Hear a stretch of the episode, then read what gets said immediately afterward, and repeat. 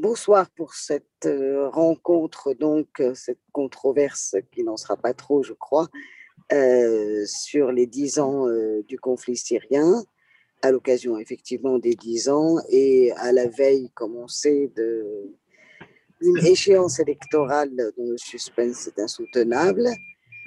puisque c'est demain que le régime syrien, le Bachar al-Assad, organise des élections présidentielles.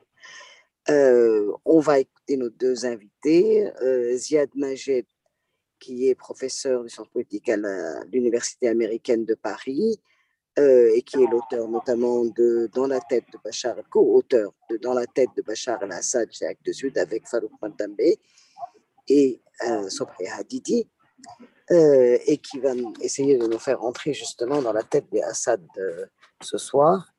Dans le, ou du moins du régime.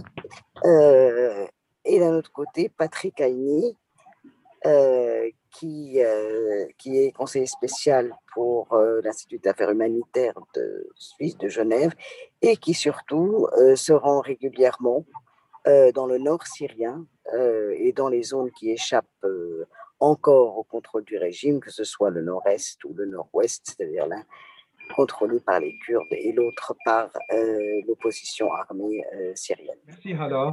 Euh, bonsoir tout le monde.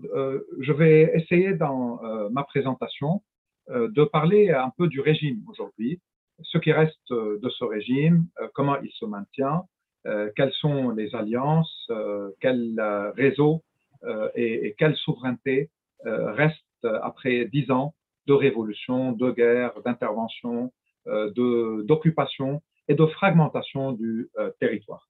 Euh, donc, l'idée de l'exposé, elle est un peu aussi liée à ce que je l'avais publié dans la, revue Moyen-Orient, ce, dernier numéro qui évoquait les dix ans de la guerre ou de la révolution et de la guerre en Syrie.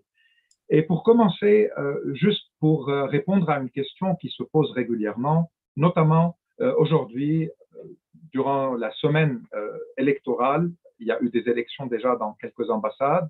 Il va y avoir, euh, entre guillemets, des élections en Syrie présidentielle. Donc, euh, est-ce que le régime a vraiment gagné? Comment il se maintient? Euh, Où en est la structure de ce régime-là? Qu'est-ce qui a changé? Qu'est-ce qui a été préservé? Le parti basse, les services de renseignement, etc. Donc, je vais tenter de parler de ça pour parler après de ce que je considère être beaucoup plus intéressant, évidemment, que ces élections présidentielles, les élections législatives qui ont eu lieu il n'y a pas très longtemps et qui reflètent une nouvelle euh, sociologie politique de ce régime-là, qui reflètent euh, les nouvelles alliances euh, au sein de la base de ce régime et comment les Iraniens ou les Russes et ce qui reste de, de la structure initiale du régime des Assad, comment ils veulent à travers ce Parlement gérer l'espace politique syrien dans euh, au moins 65% du territoire. Donc, pour répondre à la question euh, rapidement, celle qui dit que comment Assad a réussi à survivre dix ans euh, de révolution et de conflit, il faut, je pense, évoquer au moins quatre ou cinq raisons qui, qui, expliquent pourquoi il est toujours aujourd'hui à Damas et pourquoi il se présente à une nouvelle élection dans quelques jours. Alors, premièrement, il est évident que c'est la violence c'est le premier élément, une violence inouïe qui s'est abattue sur la société syrienne à partir de 2011.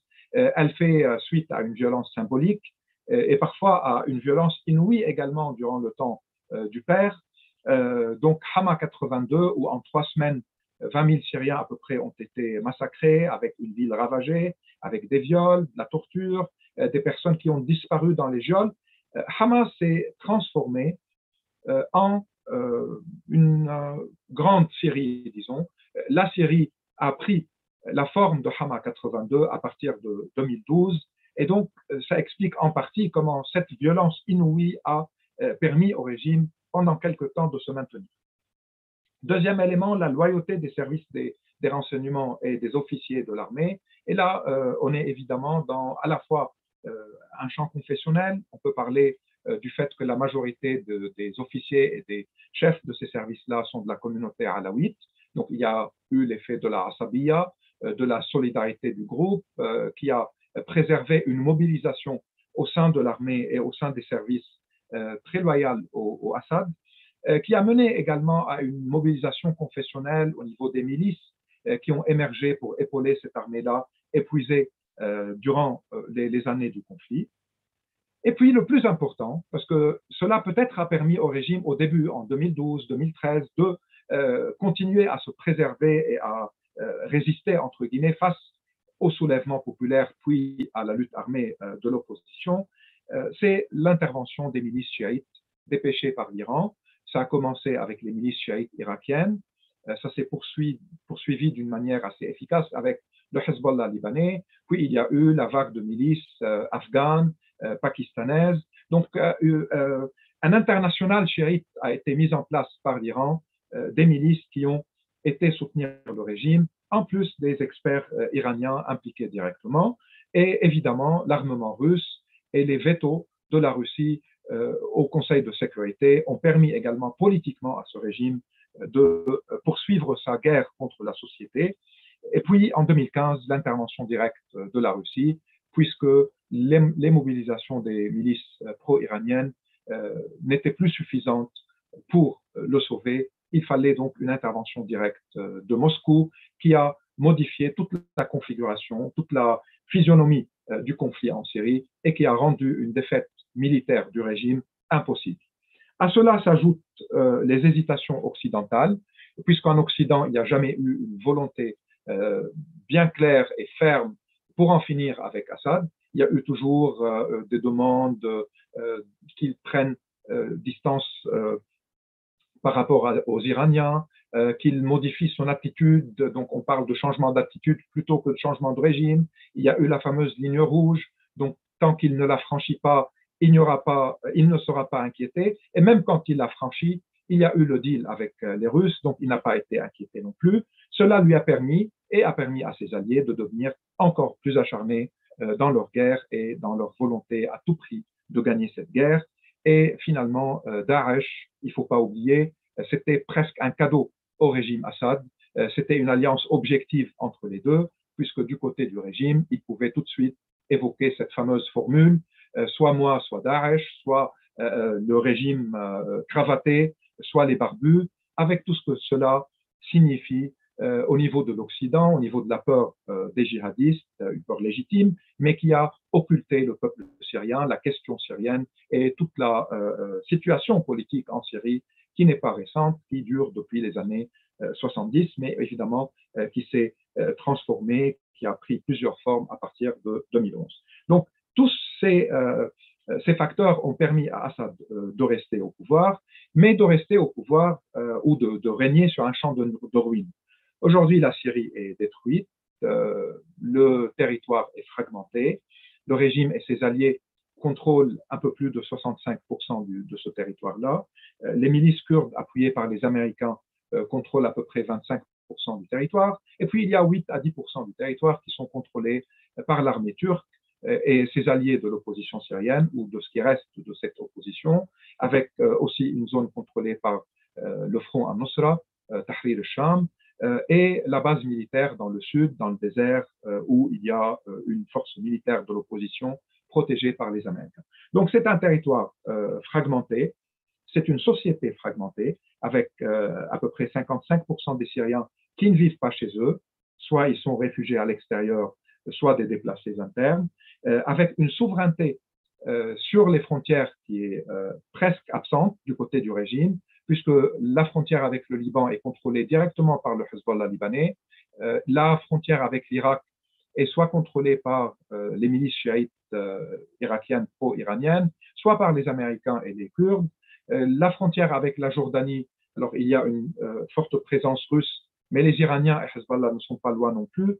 Et la frontière avec la Turquie, il y a certaines forces de l'opposition, il y a la Turquie elle-même, et puis il y a les milices kurdes avec aussi euh, quelques zones où les Russes sont présents. Donc, euh, cette perte du contrôle des frontières est assez importante. Ce qui reste véritablement de la machine du régime, c'est sa bureaucratie qui continue à fonctionner, euh, avec une situation évidemment extrêmement difficile économiquement et financièrement. C'est surtout son institution carcérale qui reste bien présente et qui incarne aujourd'hui la philosophie du régime et son état matériel, c'est une institution où des dizaines de milliers de Syriens vivent l'enfer, où une économie s'est développée, une économie de chantage, de négociation, de promesses, où il y a des personnes qui promettent aux familles de libérer les détenus, sachant que ces détenus peuvent être, déjà morts, d'autres qui évoquent une amélioration de leurs conditions si on leur paye euh, des pots de vin. Donc toute une économie mafieuse a été mise en place, en plus de la torture à échelle industrielle, euh, en plus des numéros qui sont euh, donnés aux, aux personnes arrêtées. Quand, elles sont transférées, il y a un autre numéro, puis un numéro sur le corps, quand ce corps-là, quand la personne est exécutée ou elle meurt sous la torture. Donc cette institution carcérale, à mon avis, aujourd'hui, incarne le mieux le régime syrien est-ce qu'il reste de son fonctionnement efficace, c'est-à-dire la gestion euh, des prisons et de tous les réseaux qui sont autour de ces prisons-là. Mais comme dans toute guerre et comme dans tout conflit qui euh, dure dix ans, euh, il y a eu beaucoup de mutations au sein du, régime, que ce soit au niveau des hommes d'affaires qui étaient très proches de ce régime-là. Certains ont été écartés, d'autres ont émergé aujourd'hui et contrôlent plusieurs marchés. Euh, vous avez tous et toutes suivi l'épisode de Rami Makhlouf, euh, le tycoon, du régime, le cousin euh, direct du président qui contrôlait presque la moitié de l'économie syrienne, qui a été écarté aujourd'hui, qui a été affaibli depuis quelques années et puis écarté. il y a la montée de, personnes, soit directement attachées à Asma al-Akhras, l'épouse de Bachar al-Assad, ou à son frère cadet Maher, on peut évoquer plusieurs noms. D'ailleurs, la majorité sont sur des listes de sanctions euh, internationales, européennes comme américaines, que ce soit un Samer Foz ou un Mohamed Hamcho, ou les frères euh, Qatarji, les frères Khouri et euh, Georges Haswani et bien d'autres. ce qui est curieux et intéressant en même temps, d'ailleurs Rami Makhlouf dans une de ses vidéos en a fait allusion, c'est que la majorité de ces nouveaux hommes d'affaires, qu'ils soient avant qu'ils étaient actifs ou pas, euh, qui sont montés ces dernières années en, puissance, euh, sont soit sunnites, soit chrétiens. Il y a moins d'Alaouites euh, qu'avant, et Rami Makhlouf avait même évoqué les néo-ottomans pour faire référence à la famille de Asma al-Akhras et de ses proches. Et ça, c'est un élément confessionnel qui peut être utilisé par le régime et ses relais pour montrer qu'il y a eu une certaine ouverture euh, dans le, champ, économique et financier euh, vers euh, les, les non-alaouites mafieux qui, qui, étaient bien présents avant. les frères Khouri, de même que Haswani, leurs noms sont évoqués dans le nitrate d'ammonium qui a explosé dans le port de Beyrouth. il paraît qu'ils étaient impliqués dans l'import de, cette quantité-là, probablement pour alimenter la machine de guerre du régime et les barils explosifs qu'il utilise. Au moins, ça, c'est euh, les éléments de l'enquête euh, qu'un journaliste a mené à Beyrouth et qui a été confirmé par certaines sources. Donc, ce sont à la fois des hommes d'affaires euh, qui aujourd'hui veulent avoir des contrats dans ce qu'ils appellent la reconstruction, ou bien qui prennent des bouts des projets que contrôlait Rami Mahfouf avant, ou bien qui sont dans l'import-export, dans tout ce qui est trafic illégal, qui peuvent parfois, à travers le Liban, essayer aussi d'importer des produits utiles à la guerre que mène le régime. Donc, euh, euh, il y a cette euh, base-là, affairiste, mafieuse, qui, qui, qui s'est transformée, qui a changé, qui a évolué durant les années de guerre. Les élections parlementaires auxquelles je faisais référence, et je pense que le travail là d'Agnès Favier et de Ziad Darouad et, d'autres était important pour montrer comment le nouveau Parlement a été composé. Donc il y a une décomposition et une recomposition euh, de euh, ce corps législatif qui ne fait rien autre que permettre à des notables euh, de se montrer plus proches du régime, de pouvoir recruter autour d'eux, de pouvoir mobiliser un peu, de profiter de certains contrats, de certains, de, certains acquis parfois aux députés, de distribuer quelques donations, quelques aides qui peuvent être alimentaires ou de, carburant, de coupons. Euh, donc, euh, c'est assez intéressant de voir comment le Parlement a été formé. Euh, au niveau confessionnel, c'est la première fois qu'il y a moins de 66-67% de sunnites. D'habitude, on est à plus de 75% de sunnites dans ce Parlement. là, c'est la première fois que les minorités, donc les non-sunnites, ont eu 35% des, sièges. pas mal d'hommes d'affaires sont rentrés. Ça, c'est historique du, temps du père. Mais là, ces hommes d'affaires ont le profil des nouveaux riches, des affairistes qui ont profité euh, de l'économie de guerre durant les dernières années. Certains sont proches des Russes, d'autres des Iraniens. Il y a des chefs de milices, euh, puisque les milices en Syrie pro-régime ont été très nombreuses dans les régions. Non seulement elles font la loi euh, dans les régions qu'elles contrôlent, mais elles ont leur propre économie également, une économie par rapport à leur checkpoint, au pot de vin, parfois des enlèvements et, des, il faut payer pour libérer la personne enlevée, en plus des aides qu'ils reçoivent directement des Russes ou des Iraniens selon euh, leur loyauté. Euh, donc, euh, il y a des personnes aussi affiliées à ces milices-là qui ont été représentées au sein du Parlement. Puis, il y a le parti Baros qui a été mobilisé après l'avoir mis en, après l'avoir mis en, en, attente, disons, ou bien après avoir été écarté, certaines de ces bases ont mené des campagnes électorales pour euh, promettre à des notables, à des chefs tribaux, euh, à certaines personnalités de représenter le parti ou euh, un choix au niveau du parti même permettant à certains l'accès au Parlement, en plus du Front progressiste ou du Front nationaliste progressiste, donc les partis alliés au parti Barres qui font l'alliance au pouvoir. Il y a également eu plusieurs candidats de ces partis-là qui ont qui sont membres du Parlement aujourd'hui.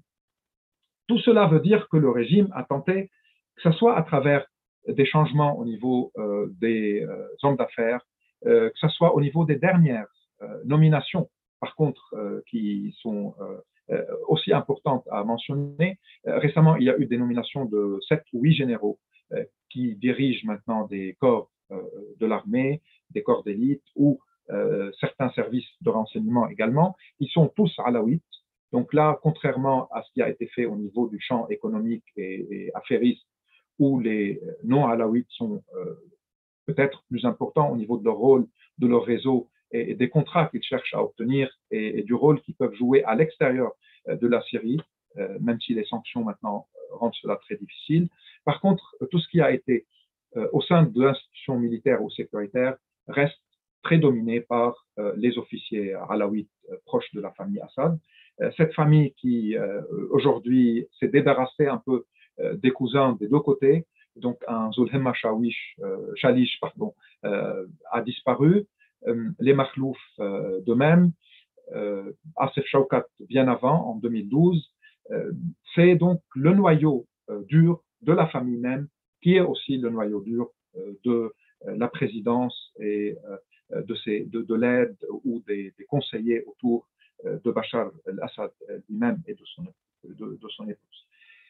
Tout cela aussi veut dire que le régime considère euh, qu'il doit se préparer à une nouvelle phase, une phase où pour le moment, il n'y a pas eu de normalisation ni européenne ni américaine.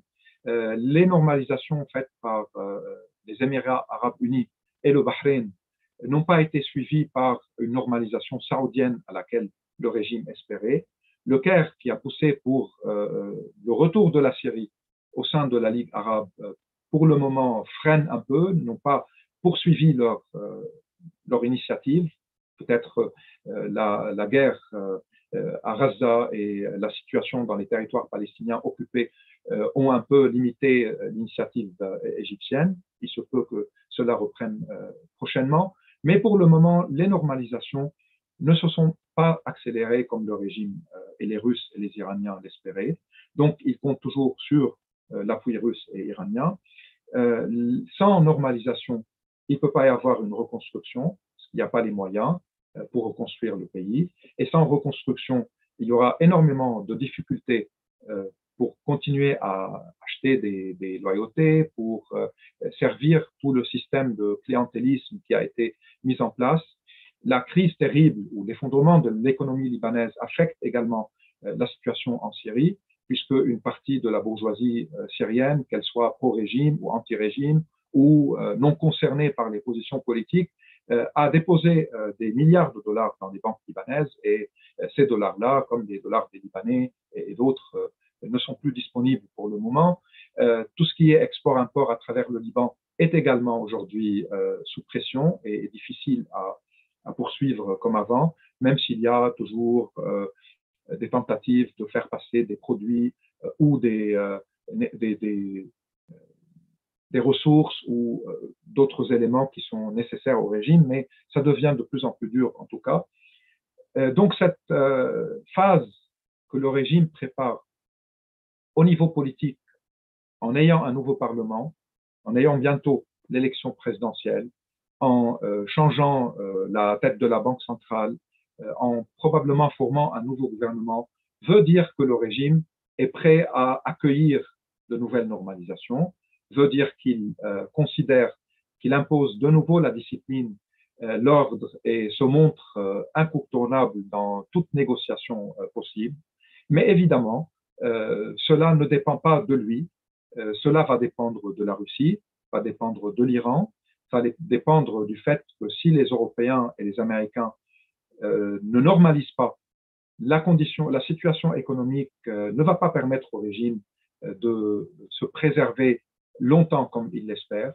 Et si ce régime devient un poids, euh, une liability ou un, euh, s'il devient euh, embêtant ou encombrant pour les Russes et les Iraniens, là, il peut y avoir des inquiétudes au sein de la famille Assad. Mais pour le moment, il ne se sent pas menacé à ce point. C'est pour ça que je commençais par évoquer cette question d'une réussite à se maintenir, à survivre, à se préserver après dix ans. Euh, donc, on est dans une phase euh, d'attente où euh, on ne sait pas exactement quels seront les enjeux autour de la Syrie par rapport aux négociations. Il y a la position turque qui va peser, les négociations entre Iraniens et Américains, là, les, les, possibles négociations entre Russes et Américains et l'Union européenne qui malheureusement n'a pas un rôle politique important à jouer, mais qui reste au niveau économique l'un des acteurs sur lequel comptait le plus euh, la Russie euh, jusqu'à euh, il n'y a pas très longtemps, en évoquant toujours le chantage relié aux réfugiés et à leur retour.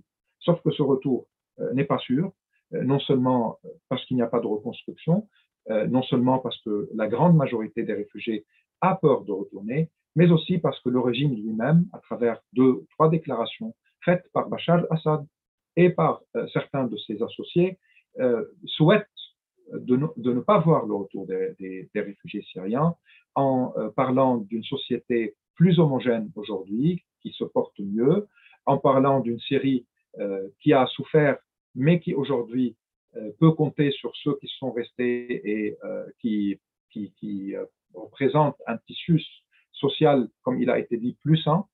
ce sont des paroles que Assad a, répétées. donc, cette question-là n'est plus au centre de, de ce qu'il peut devenir des pourparlers ou des échanges.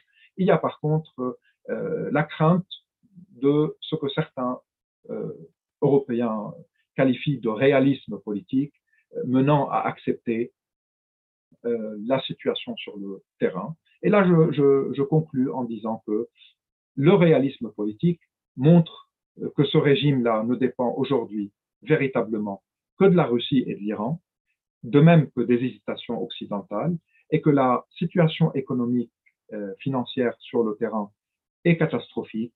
Et même s'il y a encore une base euh, que le régime euh, réussit à mobiliser pour se montrer toujours présent, déterminant et imposant le mur de la peur après avoir survécu, cela reste très vulnérable, la situation est volatile et donc par réalisme, il faut reconsidérer tout cela penser à comment euh, passer à une transition, quelles seront les conditions de cette transition et comment on peut tourner la page de ce qui euh, est aujourd'hui la série des Assad. Certains évoquent les procès en Allemagne, en France, euh, d'autres procès qui vont commencer dans des pays scandinaves ou en, en Belgique et aux Pays-Bas. C'est important, ça reste quand même pour le moment symbolique, tant qu'il n'y a pas une volonté internationale qui euh, pèse sur la question juridique et qui considère euh, que l'impunité ne doit plus régner en soi. Donc, euh, c'était mon, mon, introduction, disons, à ce qu'on va plus tard peut-être élaborer ou développer, et je vous remercie de votre attention. Merci beaucoup, Ziad. Euh, merci pour euh, ce tableau pas très encourageant, mais on va en discuter après. Euh, je laisse la parole à Patrick Aini, qui est donc conseiller au Centre pour le dialogue humanitaire et qui va nous parler des zones tenues par l'opposition au régime syrien. Au contraire. Merci et, Ziad, merci à toi pour l'introduction. Je crois que je vais, continuer sur, sur, ta lancée. Euh, parce que j'ai l'impression que les dynamiques qu'on observe actuellement dans, l'opposition et celles euh, qu'on voit dans, le, dans les territoires euh, tenus par le, régime se font écho et en quelque sorte permettent de mieux qualifier la phase dans laquelle on est entré depuis à peu près, euh, depuis un, à peu près un an. tout le monde est en mode survie. L'histoire d'une victoire militaire, la reconquista que le, que le régime avait menée pendant à peu près cinq ans, a vraiment été euh, bloqué, un, par, euh, par les accords entre la Turquie et la, et la, et la, Russie à propos des Et avant ça, c'était les velléités belliqueuses de la Turquie dans le nord-est qui ont été euh, bloquées, elles, par les accords turco-russes et turco, turco-américains en octobre, en octobre 2019. Donc, quelque part, depuis, mars, et pour la première fois en près de, près de 10 ans de conflit, on, a, on est entré dans une période de 14 mois où il n'y a plus de confrontation majeure. Ça ne veut pas dire qu'il n'y a pas de combat. Euh, les lignes de front restent actives au sens où il y a des échanges de coups de feu, euh, de, l'artillerie est régulièrement, euh, régulièrement utilisée, les villages continuent d'être, pilonnés de part et d'autre, mais surtout du côté de, côté, du côté de l'opposition. Mais enfin, bon ou mal an, cette trêve que des officiels turcs, encore en juin 2020, considérés comme étant un miracle, commencent à prendre. Et on entre dans une nouvelle phase, peut-être la troisième phase euh, du conflit syrien, après la révolution spontanée, euh, leaderless, euh, civile, la militarisation. On entre lentement dans une phase de, dans une phase de gel. Et cette phase de gel, il faut la voir, à mon avis, en termes politiques. Euh, le gel n'est pas seulement une mise, mise à arrêt des hostilités et une parenthèse, c'est un moment où les rapports de force continuent de se redéfinir. Et face à trois acteurs qui, le régime, on l'a bien vu avec l'intervention de Ziad, mais les, oppositions également, euh, sont vraiment entrés en mode survie. du côté de, du côté de l'opposition, plus personne ne croit au salut par les armes, plus personne ne croit euh, à la prise de, Damas. Euh, Tahrir Sham, euh, maintenant désormais un peu mal nommée. Je veux dire, la, la prise du Sham, ils savent bien qu'elle n'est pas possible et tout le monde est désormais, eux aussi, entré en mode, en mode résilience. Il faut tenir les territoires, organiser les populations et chercher euh, une légitimité internationale. Je, vais revenir à ces, à, à ces trois points. Le terme, à mon avis, pour comprendre le conflit, la phase du conflit actuel, c'est qu'on est entré dans une guerre du Sud. Et c'est important de le noter parce que ce qu'on voit maintenant, c'est que l'ensemble des rapports de force est en train de passer progressivement du terrain euh, militaire sur le terrain de la gouvernance, de l'économie. Et on voit que les nouvelles conflictualités se créent là autour. Hein. C'est, euh, par exemple, ça va être les enjeux autour de la, de la vente du pétrole euh, contrôlé par les Kurdes au régime le régime va être en déficit de paiement, les Kurdes vont bloquer. Le régime va réagir en fermant euh, les quartiers, euh, les quartiers kurdes de Sheikh Maksoud ou les zones contrôlées par le YPG euh, à Tel Rifat, ce qui va pousser l'administration autonome kurde dans le nord-est à verrouiller pour la première fois de manière quasiment intégrale les zones contrôlées par le régime à Hasake et, et, à, et, et à Kamishli. Ce qui va se solder en retour par des vagues d'arrestations des deux côtés. Hein. Arrestations de notabilité, de Oujaha, qui sont euh, considérés comme proches du régime, faisant de la, euh, de la mobilisation contre, contre l'administration autonome. Euh, arrestations également, là où c'est possible, par le régime de personnalités considérées comme proches du mouvement kurde. Et finalement, la Russie intervient, amène tout le monde à Hmeimi et essaye tant bien que mal de trouver, de trouver une solution on est dans une situation entre Kurdes et régime paradoxale où les deux acteurs n'ont jamais autant parlé, mais ont aussi jamais aussi peu parlé de politique. L'enjeu n'est plus une solution bilatérale, euh, une médiation russe. L'enjeu est trouver des moyens de s'entendre sur des questions économiques où il y a encore un minimum euh, euh, d'intérêts croisés. Et ce qu'on voit se mettre en place, c'est un tableau où les oppositions, avec le temps, euh, ont été maintenant, sont maintenant dominées du côté de Hetleb comme du côté euh, du Nord-Est par des organisations qui ont un vrai savoir-faire hein, en matière organisationnelle. Elles sont issues euh, d'organisations militantes transnationales, que ce soit le PKK pour le, pour le pays des Kurdes, que ce soit Al-Qaïda à l'époque pour, le, pour HTS aujourd'hui. Il y a un know-how, il y a une connaissance de la, de la manière dont on peut gérer les populations, il y a une connaissance bien sûr du savoir-faire militaire. En gros, c'est les léninistes, c'est les partis avant-gardistes qui, du côté de l'opposition, ont gagné. Alors, les léninistes kurdes dans le nord-est, les léninistes salafistes dans le, dans le, dans le nord-ouest, mais maintenant, c'est eux qui tiennent le terrain. Et il n'y aura pas, à terme en tout cas, euh, d'alternative, parce que les sponsors qui les protègent aujourd'hui euh, n'en veulent pas, que ce soit la Turquie par rapport, euh, par rapport à HTS, qui est pour la Turquie un pis-aller, mais enfin, celui qui est le plus à même de promouvoir de la, de la stabilité. Et pareil pour les Américains qui, depuis 2015, euh, ont fait le, pari euh, du soutien euh, au, PID, l'ont massivement armé, équipé militairement, et le soutien militaire s'est pas démenti depuis, même s'il peine à se traduire en, soutien politique. On y, on reviendra là-dessus. Donc, ce qu'on a, c'est du côté du régime, le tableau que décrivait Ziad est un tableau où on voit une dynamique de fragmentation qui continue, fragmentation sociale, mais aussi fragmentation institutionnelle, euh, une, situation de verrouillage croissante. Hein, après avoir assiégé l'opposition euh, pendant plusieurs années, d'une certaine manière, c'est le régime maintenant qui se retrouve euh, après la détérioration de la situation au Liban lui-même, dans, dans une situation de siège. Les oppositions, elles, ont réussi progressivement, parce que c'est les léninistes, parce que c'est les partis avant-gardistes qui mènent le bal maintenant, à reconstruire des institutions. L'institutionnalisation faite par des partis profondément problématiques au niveau régional, d'une manière ou d'une autre, marche euh, de manière différente. Les Kurdes ont créé une véritable bureaucratie. Et ça, je pense que c'est un point euh, à garder en tête. On est sur des chiffres qui sont impressionnants. Plus de 132 000 euh, salariés euh, dans les fonctions civiles et sécuritaires, à peu près 70 000 salariés dans les structures, dans les structures, euh, dans les structures militaires. On est en gros entre 210 et 220 000 fonctionnaires qui maintenant fonctionnent comme une énorme machine de cooptation. 70% hein, du budget de l'administration autonome file dans les salaires, fonctionne comme une énorme machine de cooptation qui, nonobstant la barrière ou euh, la tension entre Arabes et Kurdes, entre un parti, le PID, et, les populations kurdes qui l'apprécient pas forcément euh, beaucoup plus que les, Arabes, euh, cet appareil de cooptation a pris. Hein.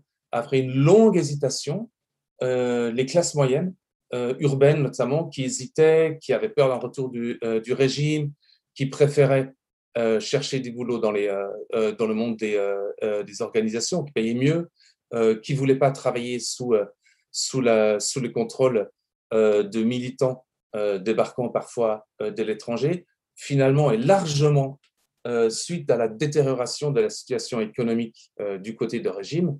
Maintenant, on fait depuis à peu près un an le pari, bon an mal an, de se rallier à cette, à cette, à cette administration. Depuis un an à peu près, euh, on voit un nouveau phénomène. On paye euh, maintenant pour accéder euh, à la, au, fonctionnariat dans le, dans le Nord-Est, ce qui est sans précédent. Et dans un moment où on a une vague maintenant de, de déplacés continue, lente mais permanente, et dont on voit le, le, niveau social qui augmente, qui passe du régime vers, les, vers le, vers le nord-est. Du côté du nord-ouest, une bureaucratie aussi en train de, se mettre en, place, beaucoup plus fragile, beaucoup plus précaire. On parle d'à peu près 7000 personnes euh, salariées par le gouvernement du salut mis en place ou, ou soutenus par Hayat Tahrir Sham, HTS à Idlib. Mais d'une manière ou d'une autre, la gouvernance de cette zone tient. Elle tient sur un mode très néolibéral. HTS n'est pas intéressé à la gouvernance, contrairement, contrairement aux Kurdes qui projettent beaucoup d'utopie sur leur sur l'institution de pouvoir local. HTS est très prompte à la délégation, à la décharge, tout ce qu'elle peut donner en dehors du sécuritaire euh, aux organisations qui, sont, qui travaillent sur place, parfois, souvent euh, soutenues par l'étranger, elle le fait, y compris sur des secteurs à forte portée idéologique comme, euh, comme l'éducation. Hein. Pour l'anecdote, il y a un ministère de l'éducation au gouvernement du Salut qui paye 40 salaires.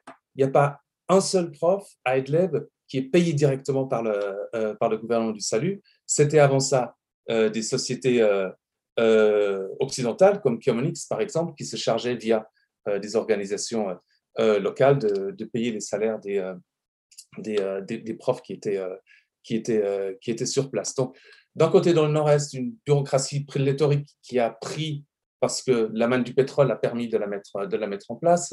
De l'autre côté, une bureaucratie beaucoup plus euh, euh, néolibérale, qui est petite, très étroite, qui décharge énormément sur, les, sur, les, sur les organisations qui, qui sont sur place, sauf sur la question sécuritaire. Mais dans l'ensemble, ce qu'on voit, c'est que ces bureaucraties, elles tiennent. les populations les rejoignent quand elles le peuvent, voire elles le cherchent. La sécurité, bon an, mal an également, est, est, présente s'améliore.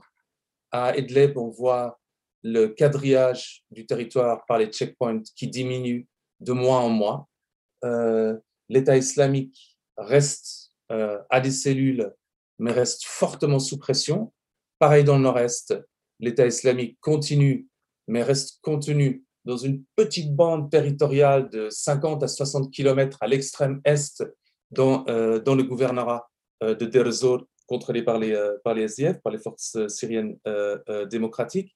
Et quand on parle de résurgence de l'État islamique, c'est vrai, on voit plus de présence dans cette zone-là, plus de pression financière sur les, sur les populations, plus d'assassinats politiques également. Ce qu'il faut relever aussi, c'est que la géographie de cette résurgence reste relativement stable depuis à peu près trois ans.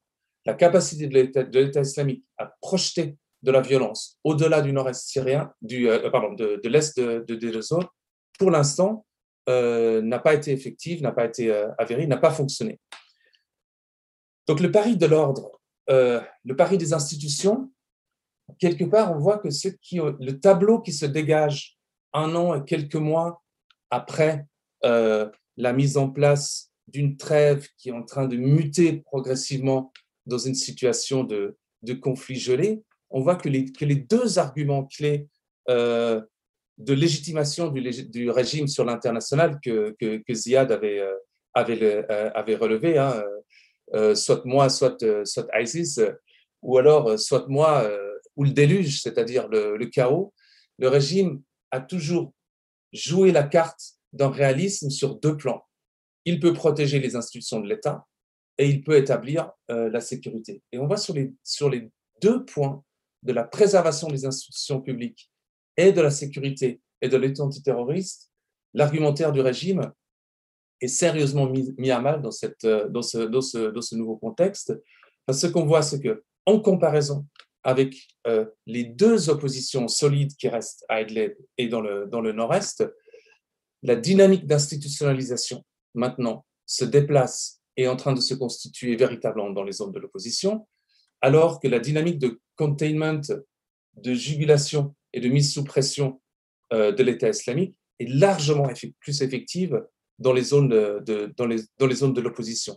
Soit parce que le tandem euh, de, l'alliance entre la coalition et les Kurdes effectivement a, permis de reprendre du territoire, mais aussi de gérer le territoire, euh, y compris dans les zones arabes, de manière relativement stable. Pareil, à, à on voit que c'est en matière d'activisme à proprement parler de, euh, de l'État islamique, mais aussi de Al-Qaïda.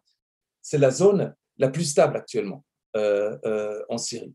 C'est aussi la zone ou les hommes d'affaires qui ont la possibilité de se mouvoir dans cette espèce d'arc d'opposition pro-turque, allant, enfin, comprenant Idlib, mais s'étendant sur les zones de, de Afrin et, des territoires repris par l'opération turque de Dar al-Furat, de, de, de Euphrates Shields, la, tendance est actuellement de se dire, voilà, s'il faut investir quelque part, investissons à Idlib parce que c'est là qu'il y a l'ordre. Euh, pareil, les militants de l'État islamique qui parfois sortent des prisons euh, euh, à Idlib, où est-ce qu'ils vont aller chercher refuge? Principalement dans les zones tenues par les, euh, par les forces de, de l'armée syrienne libre à Afrin et à Dar al-Furat, parce que c'est là que la fragmentation est plus grande et c'est là que la corruption permet d'établir une certaine forme de sécurité aux militants qui chercheraient à, se maintenir sur place ou à remettre en place, ou à remettre en place des cellules. Donc, quelque part, je pense que maintenant, la, la leçon de, cette, euh, de, cette, euh, de, de ces un an et demi de, de, de, conflits gelés, c'est surtout ça, en, mode comparatif. C'est un régime qui tient, qui survit comme les oppositions, mais dont le principal axe de légitimation sur l'international devient de moins en moins cohérent. Ce qu'on voit, c'est que le grand retour de l'État islamique maintenant, c'est-à-dire la capacité à mener des opérations de, de type militaire euh, avec des convois, en s'en prenant directement à des forces, euh, euh, aux forces armées, que ce soit euh, l'armée syrienne ou les milices supplétives qui l'appuient, soutenues par les Iraniens ou les, Russes, va crescendo avec le temps, à tel point que sur les opérations dans le, centre de la Syrie, le régime a dû redéployer des troupes qui étaient basées sur le front de, sur de pour les renvoyer sur ces zones-là. Maintenant, très vite, j'essaie de regarder le temps qui me reste, très vite, deux, trois points euh, en comparaison cette fois-ci entre les oppositions, hein, euh, celles, qui, celles qui tiennent le terrain aujourd'hui. Je ne parle pas de l'opposition euh, de la coalition à Istanbul à l'étranger, mais vraiment les, les forces qui tiennent, qui tiennent le terrain à prime abord, elles sont complètement différentes. On a des salafistes djihadistes d'un côté, un mouvement nationaliste kurde avec une rhétorique euh, néo-marxiste euh, qui, tient le, qui, tient le nord-est. Bien sûr que les référentiels idéologiques sont radicalement euh, différents. Après, si on, on met l'idéologie de côté, et je, je pense qu'en Syrie, c'est toujours bien de mettre l'idéologie de, de, côté, ça permet d'avoir un regard un peu plus détendu sur la situation. Si on met l'idéologie de côté, on voit que finalement les stratégies suivies sont pas fondamentalement différentes, largement parce que la structure de contraintes dans lesquelles les deux, euh, euh, les deux mouvements sont pris divergent pas fondamentalement. Si on regarde, les deux ont bien compris que le recours aux armes ne marche pas. Euh, Jolani euh, et Tahrir al-Sham, quand ils sont en confrontation avec le régime et les Russes, en un an, perdent à peu près 40% du territoire qu'ils avaient euh, euh, qui, était sous leur contrôle avant, la, euh, avant le début de la grande opération du régime en, avril, 2000, en avril 2010, 2019. De même, le mouvement kurde du PID, des SDF, voit bien que chaque fois que la Turquie intervient sur le sol, sur le sol syrien contre eux, soit pour contraindre et limiter leur expansion, comme ça a été le cas lors de la bataille de, de l'Al-Furat, ou alors pour reprendre un de leurs bastions à Afrin, ou alors pour sécuriser la frontière, comme c'était le cas avec la mal nommée opération euh, Peace Spring Nabas Salam, euh, la bataille se solde toujours en faveur de la Turquie. Et ce qu'on voit également, c'est qu'il y a une vraie learning curve de l'armée turque en matière euh, de projection de puissance à l'étranger. Plus on le fait, plus ça marche, et moins les coûts militaires sont difficiles, euh, sont, élevés. Donc, le recours à l'option militaire de la, de la, part de la Turquie euh, reste forte. Du coup, les deux savent bien que l'option militaire euh, ne marche pas. Les deux savent bien qu'ils ont beaucoup plus à gagner en essayant d'imposer un fait accompli, contrôler le territoire, organiser les populations, mais aussi s'allier de manière beaucoup plus solide aux États qui sont intervenus militairement, soit pour les soutenir soit pour préserver le territoire ou pour mener la lutte contre l'État islamique, c'est-à-dire l'État, les États-Unis d'un côté sur le nord-est et la Turquie sur, le, Idlib, le rapport aux États qui les soutiennent de la part des deux mouvements est pareil. Il s'agit de mettre en place une relation de patronage, mais aussi de convertir cette espèce de, de partenariat sécuritaro-militaire euh, un peu fragile sur le, terrain euh, en soutien politique. Et dans les deux côtés, ça ne marche pas. Ça ne marche pas parce que les deux mouvements ont un problème de généalogie terroriste à gérer. Soit parce que HTS, Tahrir Sham, est directement euh, listé organisation terroriste par, par l'ONU et par extension par les pays membres, dont la Turquie. En 2019, pour mémoire, la Turquie a arrêté et jugé parfois avec des peines relativement sévères de, 50 de, plus de 50 prisons, plus de 104 militants, euh, non pas pour appartenance à Al-Qaïda, mais bien pour appartenance à Tahrir al-Sham. Donc, d'un côté, on arrête les, militants de l'organisation dont on est par ailleurs le partenaire sur le, terrain.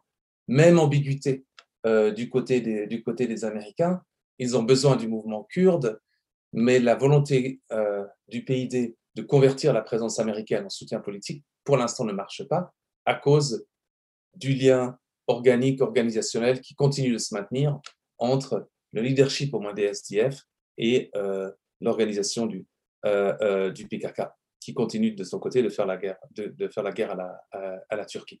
De leur côté, les sponsors sont dans le même dilemme. C'est-à-dire que d'un côté, ils voient bien que leurs partenaires locaux sont indispensables.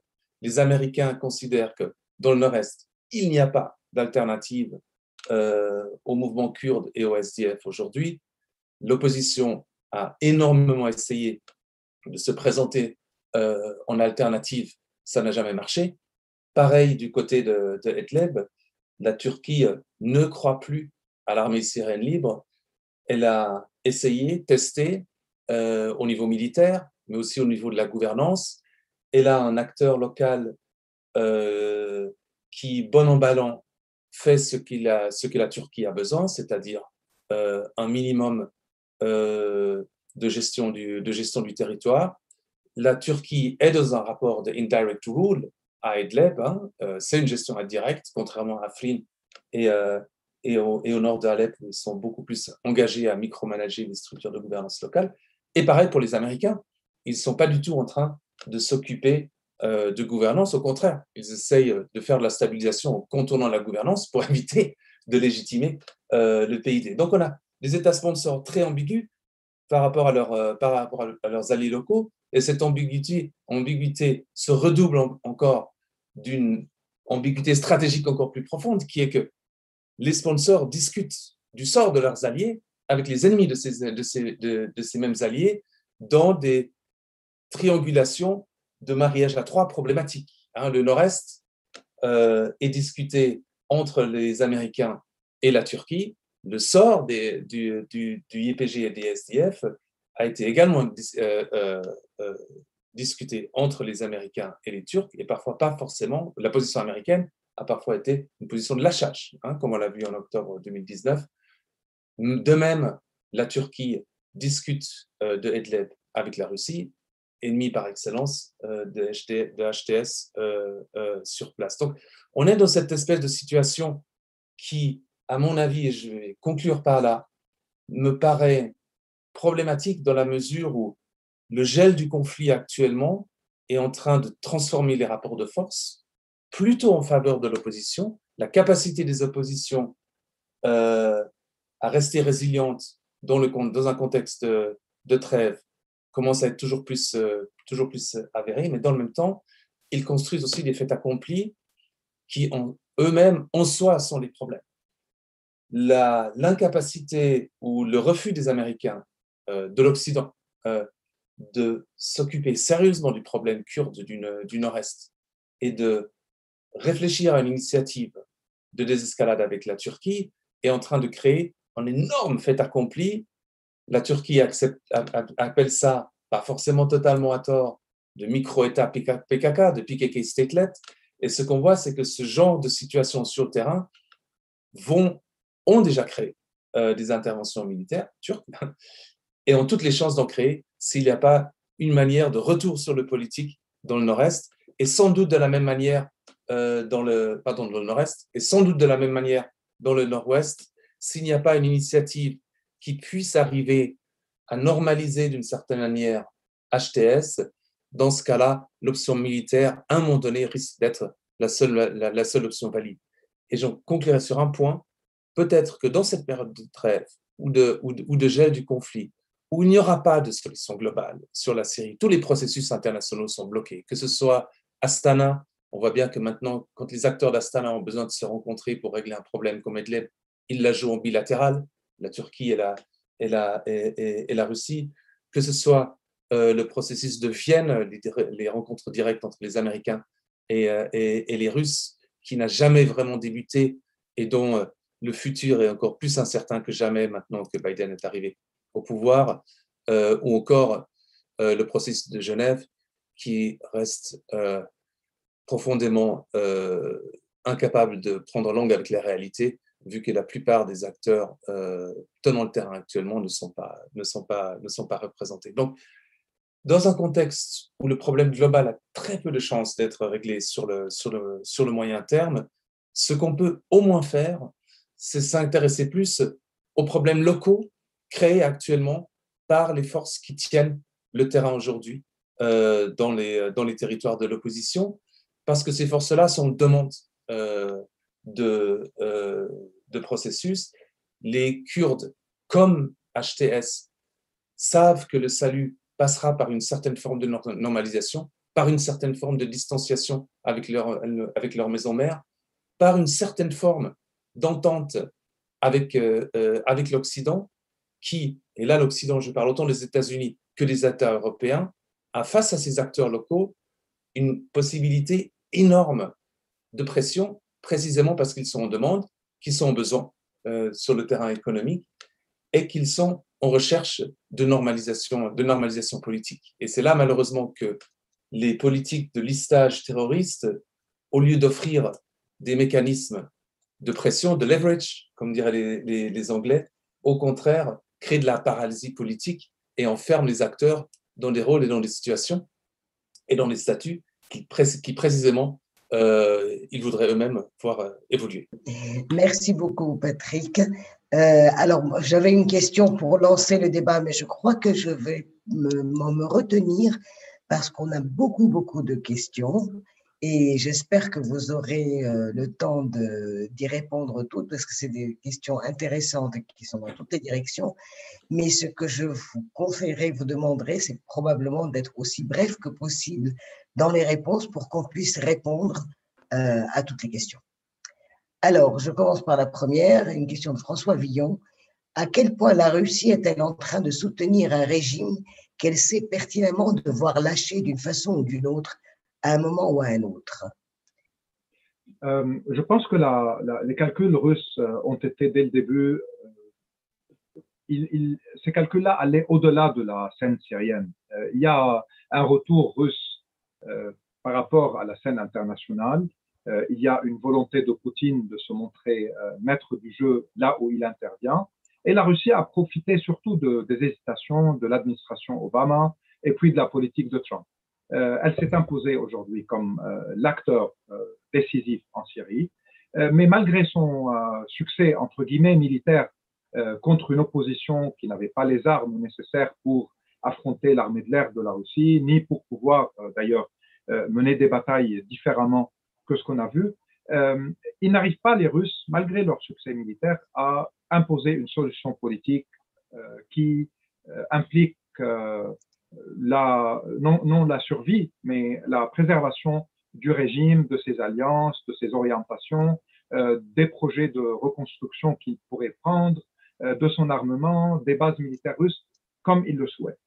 Euh, maintenant, il y a aussi des, des calculs pour eux que euh, finalement, si la situation euh, reste comme elle est aujourd'hui, l'Occident peut-être va céder, que si les Russes arrivent à non pas affaiblir, mais à demander aux Iraniens euh, de faire profil bas, euh, de considérer d'autres priorités dans la région que cette priorité euh, iranienne pour la Syrie, ils pourront aussi faire un, marketing, dire aux Occidentaux et aux Israéliens que voilà, nous sommes maîtres du jeu, nous avons écarté l'Iran, acceptez maintenant notre solution finale.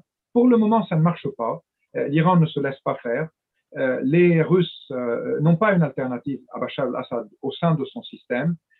tout le système a été conçu pour ne pas permettre à des alternatives d'émerger. Et donc, avec la guerre et avec l'État actuel, ils sont toujours en train de dire qu'on va le maintenir, vous allez travailler avec lui, il va changer d'attitude et nous sommes les garants. Encore une fois, ça ne marche pas euh, comme il le souhaite euh, pour le moment.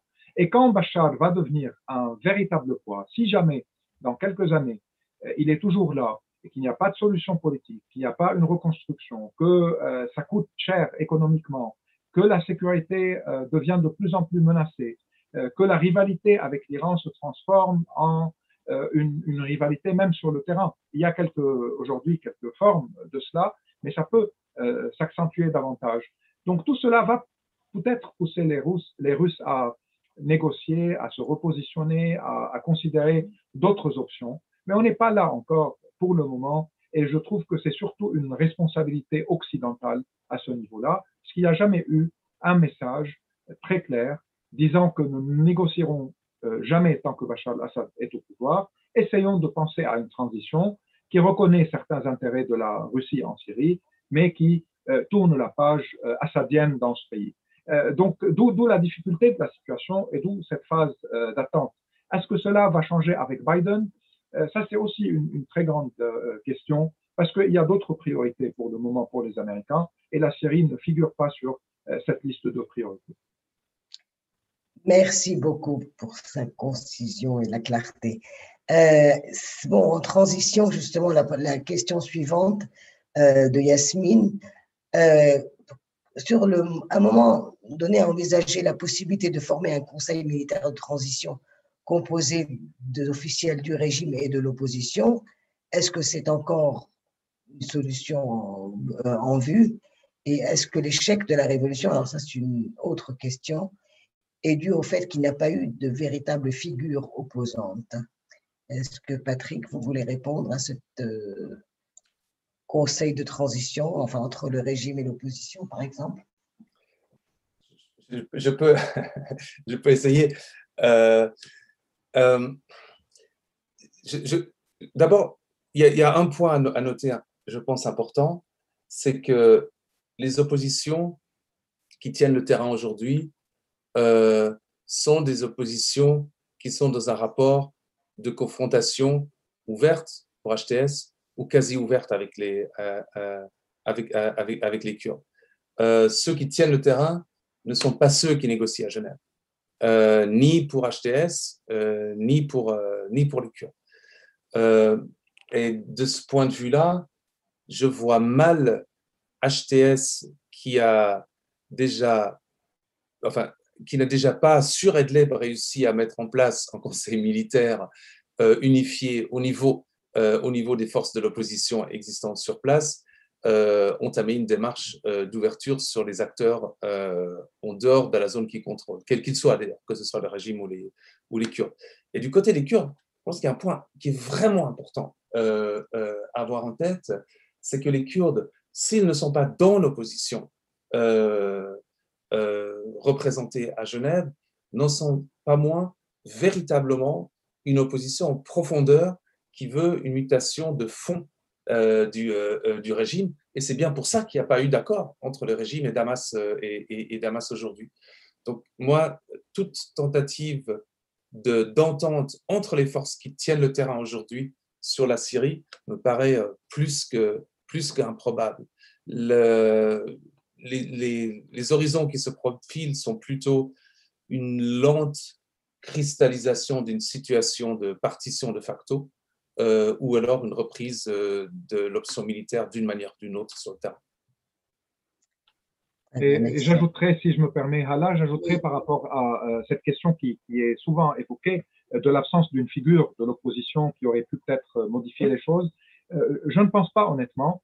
il est sûr que s'il y avait une personne ou un, un, groupe de personnes capables de fédérer la majorité des forces de l'opposition, euh, on serait dans une meilleure situation peut-être au niveau des négociations, d'une transition, de convaincre certains, certains acteurs que l'alternative est là.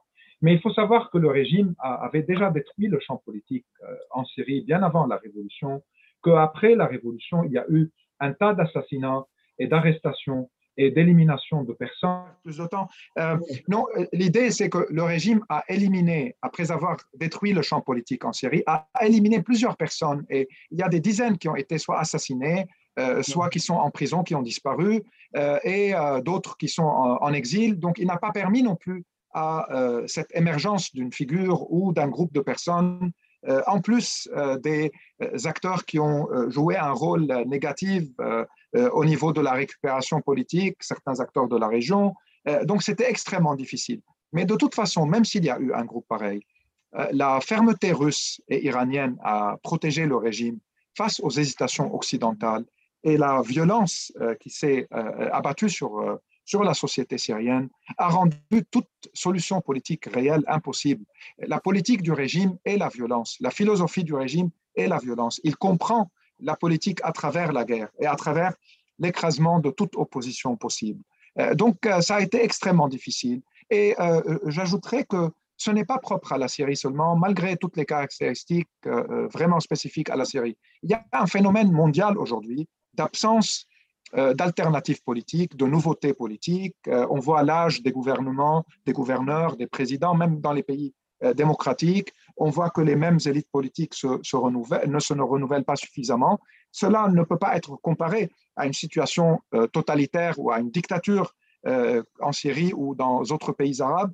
Euh, mais il faut prendre ça en considération, cette difficulté de trouver à la fois une passion politique, un leadership politique dans des conditions extrêmement difficiles. Et on peut citer des dizaines de personnes, y compris parmi les Kurdes, qui ont été assassinés, qui ont été mises en prison, qui ont disparu, Daesh aussi a assassiné euh, plusieurs euh, acteurs de l'opposition syrienne, euh, de même que certaines formations de, l'opposition, mais c'est surtout le régime à 90% qui, comme au niveau des victimes civiles, est responsable des assassinats politiques et de l'écrasement de toute nouvelle dynamique à l'intérieur du pays. Farid, est-ce qu'il y a une normalisation en cours avec l'Arabie saoudite? Oui, il y a eu des contacts entre euh, responsables de services de renseignement. Il y a eu une visite d'un responsable saoudien à, Damas. Il y a eu des contacts qui ont été faits à Oman et, d'autres euh, en Égypte euh, également. Mais cela n'a pas mené officiellement à la réouverture de l'ambassade saoudienne ou même du consulat à Damas. C'était le cas des Émirats arabes unis et, et du Bahreïn, mais ils n'ont pas été plus loin. D'ailleurs, le Bahreïn n'a jamais fermé son ambassade en Syrie. Les Émirats avaient euh, maintenu un, deuxième secrétaire, mais euh, ils n'ont pas non plus été plus loin euh, dans ce qu'ils avaient promis, c'est-à-dire une contribution financière à la reconstruction. Donc ça reste encore un dossier qui attend les positions occidentales et américaines. À mon avis, les monarchies du Golfe n'oseraient pas aller plus loin dans une normalisation s'il n'y a pas un feu vert américain ou européens, ou s'ils ne sentent pas qu'il y a des hésitations leur permettant de, faire ce qu'ils veulent. Ce veulent. Leur euh, illusion et leur, euh, ce qu'ils prétendent être la raison euh, de ce genre de normalisation, c'est d'éloigner Assad de l'Iran. or, c'est une illusion et, et ce n'est pas Assad de toute façon qui décide s'il veut s'éloigner de l'Iran ou pas, c'est l'Iran qui décide si elle permet à Assad de s'éloigner ou pas. Donc, ils ont toute leur équation, elle est fausse et en même temps, leur normalisation n'est pas tellement surprenante euh, parce qu'ils n'ont jamais été concernés par les questions euh, démocratiques ou par les questions euh, des droits humains en Syrie. Ils avaient une obsession iranienne et ils ont été impliqués à cause de cette obsession-là. Et il y a l'obsession turque aussi, surtout, qui motive aujourd'hui les Émiratis, puisque la Turquie est pour eux le rival régional en Libye comme en Syrie, comme sur d'autres scènes merci. La question suivante, je crois qu'elle est pour Patrick. Quel est l'avenir pour les Kurdes de Syrie? Vous avez en partie répondu. Quid du rôle de la Turquie et de l'arrivée? Est-ce que l'arrivée au pouvoir de Joe Biden change la donne Vous avez en partie répondu dans votre exposé, mais je vous laisse euh, brièvement redire les. Je vais essayer de me, de me rattraper sur la question de la brièveté, euh, Hala. Euh, Prenons d'abord l'histoire de, euh, de l'arrivée de Biden. Qu'est-ce que ça change par rapport à Trump? Le changement fondamental, c'est que avec l'arrivée de Biden, on sait maintenant que l'armée américaine va rester dans le nord-est pour quatre ans, sauf événement de rupture majeur, il n'y aura pas de, il n'y aura pas de, départ. Biden l'a posé en termes d'ailleurs très personnels. le fait de rester, pour lui, est vu comme une espèce de devoir moral par rapport euh, à des partenaires euh, sur le terrain de la, guerre contre, l'État islamique. Le problème, c'est qu'est-ce qui se fait à côté? Et là, je pense que les Kurdes qui attendent beaucoup des Américains pour euh, contenir la Turquie, pour travailler à leur, à leur normalisation, à leur reconnaissance, etc., vont sans doute déchanter. L'administration de Biden, comme Ziad l'avait d'ailleurs dit, est largement focalisée sur des enjeux qui ne au Moyen-Orient, sur la politique moyen-orientale, qui ne concernent pas la, Syrie. Et euh, concernant la Syrie, c'est le jeu des États sur la Syrie qui les intéresse beaucoup plus que les dynamiques euh, à l'intérieur euh, de la Syrie. Donc malheureusement, pour les Kurdes, ce à quoi on risque d'assister, c'est le maintien d'un parapluie militaire, mais sans une dynamique américaine qui puisse leur permettre euh, de diminuer les risques d'une intervention, intervention, euh, d'une intervention militaire turque, qui, comme on l'a dit, est toujours envisagée et dont on sait que du point de vue turc, le coût militaire est relativement, euh, relativement peu élevé. Ce qui fait que le futur des, des Kurdes maintenant dépend surtout d'eux-mêmes, dépendra de la capacité qu'ils auront, eux, à prendre l'initiative politique. Je pense qu'il ne faut pas qu'ils s'attendent à ce que quelqu'un d'autre va le faire à, à, sa place et à répondre à une partie des arguments qui ont poussé la Turquie à l'intervention par le passé. En gros, et en une phrase, tant qu'il n'y aura pas de modification du rapport euh, entre le PID et le PKK, euh, le risque d'une intervention turque sera maintenu. Si une dynamique d'autonomisation peut se mettre en place d'une manière ou d'une autre, euh, partielle ou complète, dans ce cas-là, tout peut redevenir envisageable. Mais tant que le rapport organique est maintenu, il n'y aura pas de reconnaissance politique, il n'y aura pas d'initiative politique d'envergure, ni des Américains, ni d'ailleurs des autres États occidentaux qui se trouvent aux côtés des Kurdes dans la guerre contre l'Islamique. Merci. Euh, alors la question suivante, c'est un petit peu l'environnement régional, une question de Mehdi Gendoubi. Avec une Turquie hostile au nord, le Liban en quasi faillite à l'ouest, l'Irak ravagé à l'est et Jérusalem en crise, comment la Syrie peut naviguer dans un environnement aussi instable? Ziad. Le contexte de cette région est toujours un contexte d'instabilité, euh, malheureusement. Euh, la Syrie des Assad se vantait euh, d'être toujours un porteur de stabilité par la force et par la brutalité, mais de stabilité, sauf que ce n'est plus le cas aujourd'hui. ni au Liban, la Syrie peut, comme avant, imposer son hégémonie et sa domination, euh, ni en Syrie même, il y a aujourd'hui une stabilité que le régime est capable d'imposer. Euh, et euh, comme il a été dit, toute la situation dans la région est, terrible. Donc, je pense qu'on est dans une phase, un processus long qui, a commencé pour certains en 2003, pour d'autres en 2011, mais il y a de toute façon des éléments qui, euh, qui ont déclenché cette, tout ce processus-là. Et si on parle des révolutions, c'est évidemment fin 2010 et en 2011, puis il y a eu les contre-révolutions, les interventions, et ça va continuer. Euh, je, souhaite juste ajouter euh, deux éléments par rapport à l'administration Biden et par rapport à la Turquie. Euh, je pense que la Turquie, euh, je suis tout à fait d'accord avec euh, ce que Patrick disait, mais je pense que parfois aussi on a tendance à oublier un, facteur très important que les, que les Turcs maintiennent aujourd'hui, c'est leur rapport avec la démographie syrienne. Aujourd'hui, il y a à peu près 4 millions de Syriens en Turquie, et puis il y a 3 millions, un peu plus de Syriens dans la zone que contrôle la Turquie, où, où les Turcs sont influents en Syrie. Donc on parle d'une démographie quand même de 7 à 8 millions de Syriens qui sont influencés directement par les Turcs sur une population de 23 à 24 millions, ce qui est énorme, euh, même si pour le moment, on ne voit pas encore les implications euh, de, cette question-là, mais euh, il me semble qu'elle est importante, surtout que dans la durée, et au niveau des réfugiés notamment, ils sont scolarisés, ils sont de plus en plus connectés à une certaine réalité politique et culturelle turque, et cela peut avoir une certaine influence dans, l'avenir.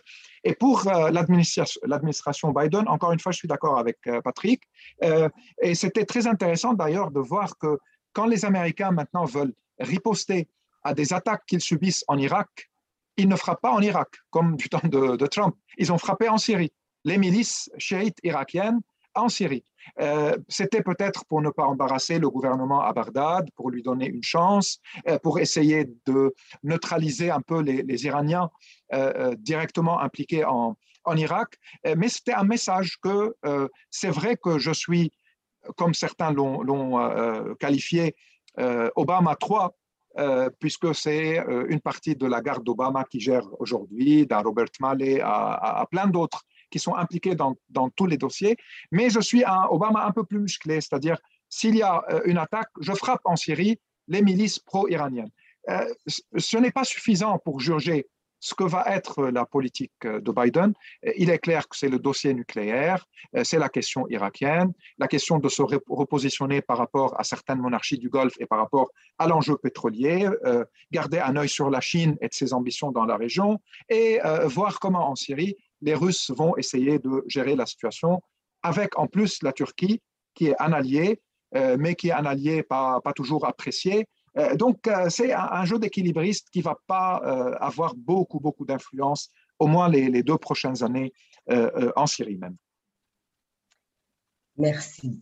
alors, ça, là, j'ai une question directe pour Patrick, question de Louis Ritter, sur la question de l'institutionnalisation des zones d'opposition. Ce phénomène n'est-il pas un problème pour une éventuelle reconstruction? Les partenaires occidentaux et régionaux ont-ils intérêt à encourager cette institutionnalisation? Oui, très bonne, très bonne question.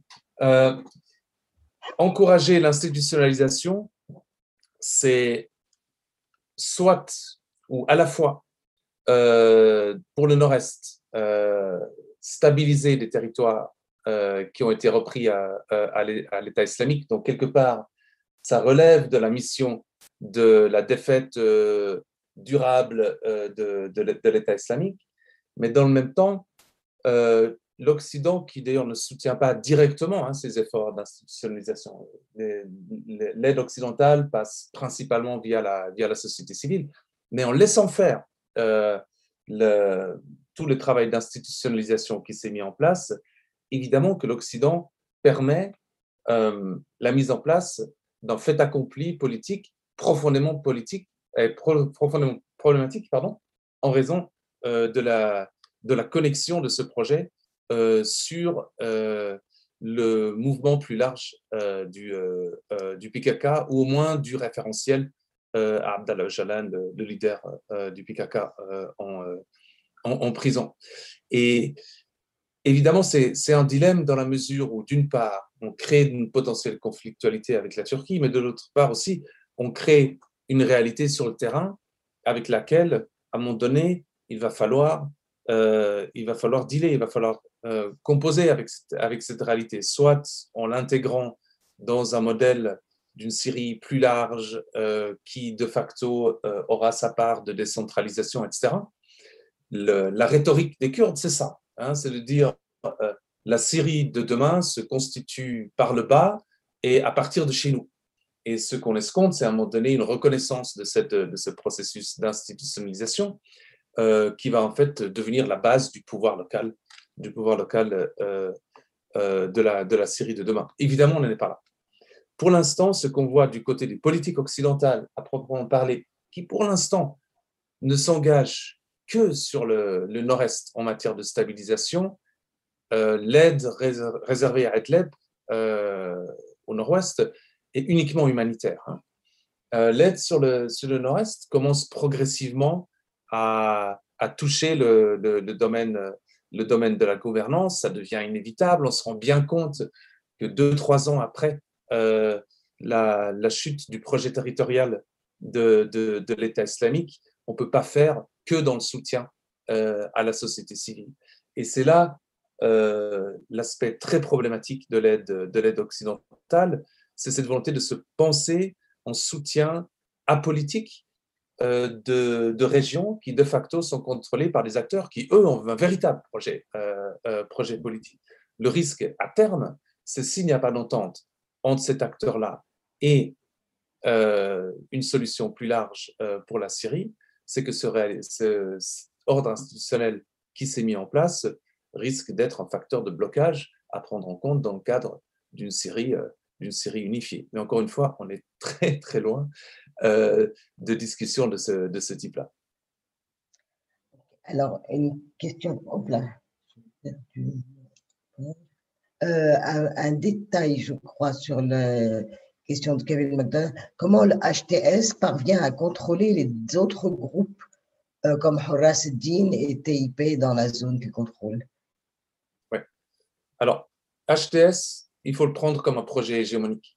Hein. Euh, c'est un parti qui a, construit une domination dans un contexte où il a dû faire un double nettoyage, en quelque sorte. D'abord, il y avait, euh, deux réalités qui lui, euh, préexistaient, ou qui lui, qui lui, coexistaient plutôt, contrairement aux Kurdes qui ont repris des territoires où il n'y avait plus rien, hein, vu que l'État islamique a été détruit. HTS, lui, a d'abord dû composer avec ce qui restait du viatique révolutionnaire, c'est-à-dire les forces de l'armée syrienne libre, mais aussi tous les conseils révolutionnaires locaux qui participaient au quadrillage et à euh, l'administration du, euh, territoire jusqu'en 2019, en gros. Et là, là le, rapport, c'est géré par la force. Euh, une succession de confrontations, en commençant par les plus faibles, en finissant par les plus forts, et finalement une remise au pas des institutions civiles issues de la geste révolutionnaire, c'est-à-dire les conseils, les conseils civils. Une fois avoir terminé de taper à gauche, en quelque sorte, logiquement, HTS a poursuivi son projet hégémonique en tapant cette fois-ci à droite, au plus, grand bonheur d'ailleurs d'une partie des États occidentaux qui voyaient bien que ce projet hégémonique local permettait à Bakou de se débarrasser d'une part de l'État islamique, qui a fait l'objet de pressions directes et immédiates de, de, HTS depuis le départ. HTS hein. et l'État islamique sont en guerre depuis, euh, depuis, de, depuis 2013. HTS dans son itération de l'époque euh, Jebet al-Nusra.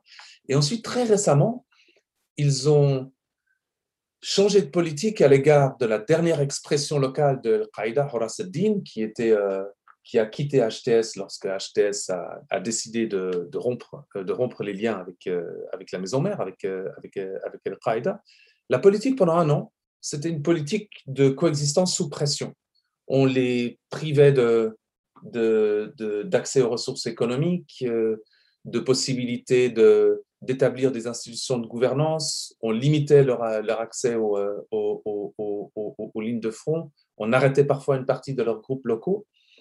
Et la contradiction s'est révélée intenable lorsque HTS a décidé de soutenir euh, la trêve entre les Russes et les, Turcs, non seulement la trêve comme principe, mais également le passage euh, des patrouilles euh, russo-turques euh, sur, sur une partie du territoire sous leur contrôle.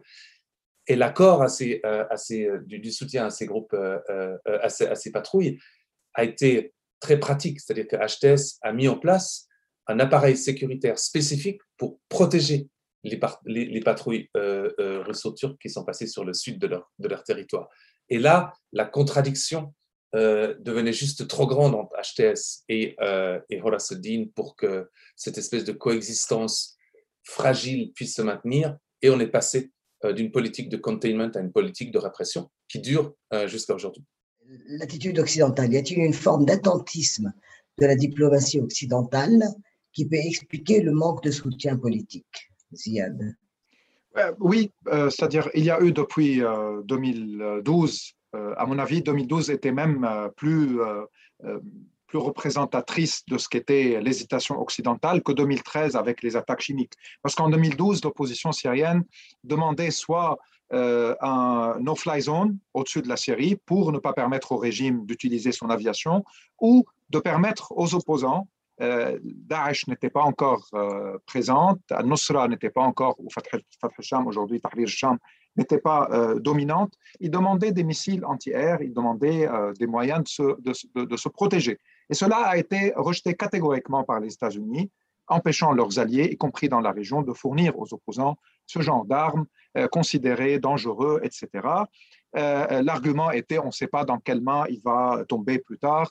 Et bien que si on avait permis à l'opposition à ce moment-là, quand l'armée libre était encore en, force euh, sur le terrain, de protéger les zones euh, qu'elle contrôlait. Peut-être on aurait vu un laboratoire politique différent, peut-être les conseils révolutionnaires qui étaient élus et qui commençaient à travailler auraient pu continuer leur travail, peut-être la tragédie des réfugiés euh, n'aurait pas été de cette ampleur, mais cela n'a pas été fait. Puis en 2013, avec euh, la question chimique et la non-réponse aux attaques euh, du régime et à ces massacres, pour plusieurs considérations, euh, ont également encouragé la Russie et l'Iran et le régime à maintenir leur politique et leurs options. Et finalement, après 2015, c'était un peu trop tard pour les Occidentaux de faire face à la machine militaire russe, puisque la seule obsession occidentale était déjà Daesh et la guerre contre l'État islamique, en Irak et en, Syrie, où les Américains et l'Alliance internationale euh, ont, contribué énormément. Donc, euh, tout cela fait que entre les réfugiés et la montée de l'extrême droite en Europe, entre la crainte de, de, Daesh et la priorité de faire face aux djihadistes, entre l'implication russe que les politiques occidentales ont facilité dans un sens, tout cela a fait qu'aujourd'hui, que c'est un peu tard.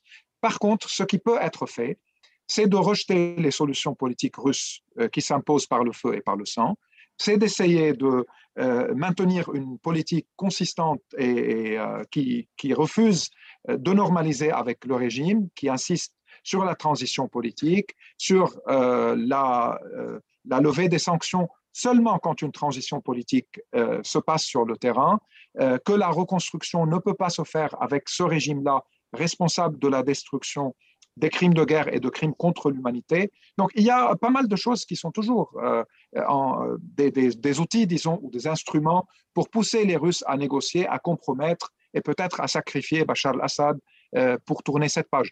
Sinon, si on reste dans un attentisme, comme il a été dit, les Russes aussi de leur côté, il y a un attentisme et ils essayent de gagner du temps pour voir finalement quel genre de réalisme politique va s'imposer.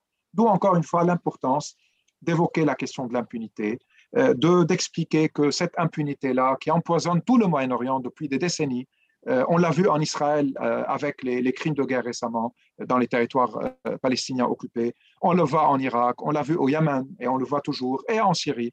Tant que cette impunité règne et permet à des régimes ou à des États de commettre des crimes sans être plus tard questionnés et même avec un réalisme qui les réinvite et les intègre de nouveau dans, le jeu international et dans les relations internationales, on va toujours avoir des frustrations, du nihilisme, de l'extrémisme, de ce que certains qualifient de terrorisme. C'est un cercle vicieux qu'il faut un jour briser. Et pour le briser, il faut des politiques beaucoup plus, euh, je ne veux pas dire éthiquement euh, correctes, mais même par, réalisme à long terme et par volonté de créer une stabilité, une forme de justice, il faut finir avec ces politiques-là. Est-ce qu'on est, euh, prêt à le faire? Je, doute fort, mais il peut y avoir aussi, à travers les procès qui se déroulent, à travers les initiatives de juristes, de sociétés civiles, d'organisations juridiques, on peut faire une grande pression sur les gouvernements pour qu'ils ne normalisent pas et pour que finalement, euh, cette non-normalisation pousse les uns et les autres à négocier différemment.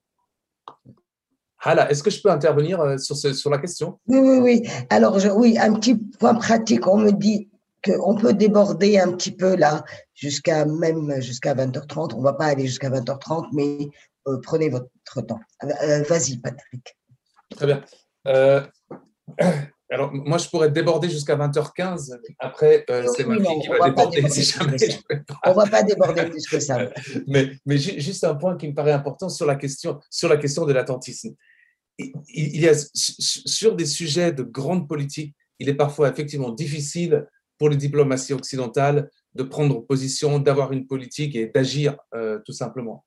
En revanche, quand on est face à des acteurs qui demandent euh, euh, l'interaction, je parle des oppositions là, hein, autant HTS d'ailleurs que, que, les Kurdes, l'Occident est en face à des acteurs qui veulent faire le pari stratégique du ralliement sur les positions euh, occidentales par rapport, euh, par rapport, à, la, par, rapport à, Syrie. Ces acteurs-là sont réalistes, ils savent bien que leur généalogie terroriste pose problème, mais quelque part, ils savent bien que, le, que leur réhabilitation ne se fera pas de manière gratuite. Hein. personne va tout à coup délister HTS. Par contre, là où il y a un problème, c'est qu'il n'y a aucune porte de sortie actuellement qui est proposée à des acteurs qui chercheraient justement euh, la réhabilitation et qui seraient prêts à discuter les termes mêmes de la transformation nécessaire pour eux pour être délistés. Et là, je pense qu'on a un problème. HTS, maintenant, c'est une organisation qui a eu sa filiation avec Al-Qaïda, qui a commis des horreurs, qui continue d'être profondément problématique en matière euh, de droits de l'homme. La situation dans les, euh, dans les prisons à, à, à Idlib est, euh, est, est, dure, comme elle l'est d'ailleurs sans doute, comme elle l'est ailleurs dans les zones de l'opposition et sans doute beaucoup plus encore dans les territoires syriens. Mais enfin, le, le, curseur du problème, de facto, dans les chancelleries occidentales, c'est déplacé du problème sécuritaire au problème des droits de l'homme. Et là, quand un acteur dit, voilà, quels sont les critères, le, la liste des, euh, des conditions que je devrais remplir pour sortir de mon rôle de paria.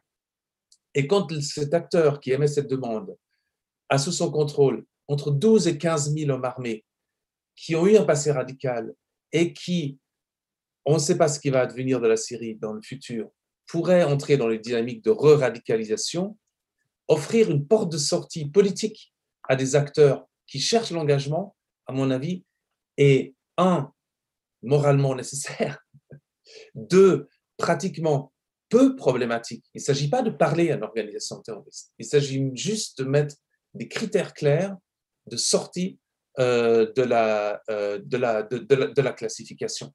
Et de la même manière, dans le, dans le, dans, dans le nord-est, quand les Kurdes essayent d'engager le dialogue avec, euh, avec, avec l'Occident, on est vraiment face à un dialogue de, de sourds. L'Occident implicitement pose que le problème fondamental, c'est la relation entre le PID et le PKK, mais pose le problème en termes, en anglais, hein, de inclusiveness, c'est-à-dire de, capacité des Kurdes à créer de, des, euh, voilà, des, des, modes de gouvernance participatifs. Et les Kurdes qui vendent le pluralisme politique en termes de capacité à coopter la diversité ethnique va répondre immédiatement sur leur terrain en disant mais regardez nous avons des Kurdes et nous avons des Arabes et nous avions des nous avons des Assyriens etc et du coup le dialogue ne prend pas. Alors que il y aurait une urgence pour tout le monde à vraiment penser en termes de transition politique vers quelque chose qui puisse être acceptable pour recevoir un soutien direct de la part de l'Occident. Et là aussi un dialogue sur des critères de réhabilitation n'est pas posé parce que dans le Nord-Est, on ne parle pas de manière principielle avec une organisation terroriste, et dans le Nord-Est, on craint un dialogue stratégique qui risque d'antagoniser la relation déjà problématique avec, euh, euh, avec la Turquie. Et quelque part, j'ai l'impression que ce qui manque, c'est un petit sursaut de courage politique de l'Occident pour au moins, comme on le disait avant, régler un des problèmes euh, de la Syrie, qui est justement les parias qui maintenant tiennent le terrain et sans doute vont encore le tenir pendant un moment. Euh, je crois que c'est encore une question pour que vous, vous pouvez répondre l'un et l'autre. Euh, question de Lucie McNiss. Est-ce que les populations déplacées à l'intérieur de la Syrie sans racines s'installent? Comment ils vivent les nouveaux maîtres locaux quand ils vont d'un pouvoir à l'autre? Que voudrait, que voudrait en faire le régime? Déplacés intérieurs. Donc. Alors, euh, pour les déplacés euh, internes, il y a à peu près 7 euh, millions, 6 millions et quelques de déplacés internes. Une grande partie a été déportée, pas seulement déplacée, mais déportée dans des bus suite à des sièges, suite à une politique de la faim imposée par le régime et ses alliés, que ce soit de Dera dans le sud, de la route de Damas, d'Alep-Est, de, de, certaines régions de Homs et de Hama, etc ils ont été déportés vers euh, le nord syrien où ils vivent dans euh, la, zone que contrôle HTS et euh, l'opposition, ou ce qui reste de l'opposition soutenue directement par l'armée turque. Puis il y a d'autres réfugiés internes ou déplacés internes, pardon, ceux qui ont fui les bombardements, qui se trouvent dans les zones que contrôle le régime, ou qui se trouvent dans les, zones que contrôlent les milices kurdes. et donc, il y a un, un, mouvement de population qui, après 6 ans, 7 ans, 8 ans euh, de vie euh, dans de nouvelles régions, où il y a une, des, centaines de milliers peut-être de bébés qui vont naître ou qui sont nés dans ces nouvelles régions-là, qui ne connaissent pas les, les, régions d'avant. Il, va y avoir des changements, il va y avoir une nouvelle relation avec l'espace, avec le tissu social. Cette idée d'être toujours dans le temporaire affecte les familles, rend tout investissement difficile. N'en parlons pas de leurs conditions économiques et, sociales qui sont extrêmement difficiles aujourd'hui. donc c'est un grand problème qui va rester dans le temps. et même si ce n'est pas très comparable à ce qui s'est passé au Liban, puisque le pays est plus petit, mais durant les, les années de la guerre civile, puisqu'il y a eu beaucoup de déplacements aussi, il y a une grande partie des déplacés internes qui sont plus revenus euh, à leurs anciennes maisons ou à leurs anciens quartiers, anciens villages. Ils les visitent aujourd'hui pendant le week-end ou pour des cérémonies, mais, ça change évidemment euh, la vie des gens et, ses conditions. Euh, il faut savoir aussi que le régime syrien a voté, ou a, voté entre guillemets encore une fois, a passé une loi il y a à peu près deux ans, la loi numéro 10, lui permettant de confisquer les biens les propriétés et les biens de tous ceux qui ne prouvent pas, euh, euh, qui n'ont pas les papiers, les documents euh, nécessaires pour prouver que ça c'est leur bien. Cela lui permet, dans un pays où d'un côté les documents ont été brûlés, ravagés, qu'il y a beaucoup de personnes qui ont quitté le pays, qu'il y en a d'autres qui n'osent pas même aller présenter leurs papiers, avec des familles où les hommes ont été tués ou emprisonnés ou ont quitté le pays, les femmes, vu le système aussi patriarcal et les lois internes, ne peuvent pas prouver qu'elles sont les héritières, etc. Ça lui permet, au niveau urbain, mais même dans, certaines régions et certaines zones, de confisquer beaucoup de biens pour les offrir plus tard euh, aux hommes d'affaires mafieux, à certaines sociétés, à ce qu'ils considèrent être la reconstruction. Cette reconstruction peut se faire aussi sur les ruines de quartiers informels qui ont été détruits et, rasés, euh, notamment dans les banlieues des villes, donc, c'est un grand chantier, c'est un énorme chantier avec des crimes de guerre qui se poursuivent et avec euh, une volonté à travers certains projets de reconstruction euh, d'effacer aussi les traces des crimes contre l'humanité qui ont eu lieu. Donc, ça, c'est une question très importante à suivre. Et j'ai vu, Lucie, que vous avez posé une autre question sur Israël et sur est-ce que les normalisations ont eu un impact. En fait, euh, pas vraiment, parce que euh, l'idée de Trump et, des pays du Golfe à travers cette normalisation, c'était de sauter au-dessus des Palestiniens, d'ignorer les Palestiniens, de les marginaliser, de montrer qu'il peut y avoir des accords de paix sans les Palestiniens. On a vu avec euh, l'intifada à Jérusalem, avec la, la, guerre à Gaza, avec même les Palestiniens de 48 qui se sont soulevés, que oublier les Palestiniens, les occulter, ne va jamais mener ni à une paix, ni à une stabilité, qu'ils signent avec qui ils veulent de ces régimes arabes, la question palestinienne reste au centre. Ça, c'est de un. Par rapport à la Syrie et à Israël, le régime syrien a fait allusion à plusieurs reprises, et il paraît qu'il a été encouragé aussi par les Russes, de montrer qu'il est capable aussi de négocier avec les Israéliens, de se montrer plus ouvert par rapport à Israël. On évoque même une réunion qui a eu lieu sur une base militaire russe en Syrie entre officiers israéliens et syriens, comme quoi si la Syrie signe avec Israël, il y aura une bénédiction occidentale, américaine, etc. Je pense que cela est plus ou moins dépassé aujourd'hui. Israël n'a jamais eu un problème avec ce régime syrien. Euh, Israël a un problème avec l'Iran, avec certains des alliés du régime, mais pas avec euh, le régime. La seule obsession d'ailleurs était la question chimique, de contrôler l'arsenal chimique syrien durant le conflit. Euh, pour le reste, ça a été dit à plusieurs reprises dans la presse israélienne, Assad is the devil, but he's the devil that we know. Euh, c'est le, diable, mais c'est le diable qu'on connaît.